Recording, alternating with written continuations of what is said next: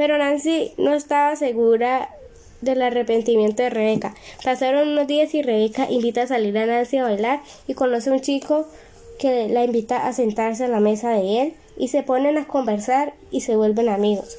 A Rebeca le parecía lindo el muchacho, pero lo que no sabía es que Nancy también le había parecido lindo, pero Nancy no le dijo nada a Rebeca y siguieron saliendo los tres, pero el chico se interesaba en Rebeca y, y siguieron saliendo él acompañaba a Rebeca a la academia y Nancy le, le dijo a Rebeca esto. Bueno, encontraste tu amor. Sí, ya era hora que encontrara un amor que de verdad se fijara en mí y, volviera y volver a ser feliz. Nancy regresa a la casa y le cuenta a Rosa lo que estaba pasando a Rebeca. Mami, mira que Rebeca encontró el amor de su vida.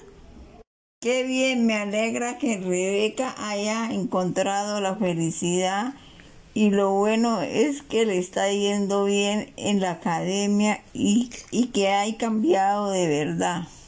Sí, mami, todo eso es muy cierto.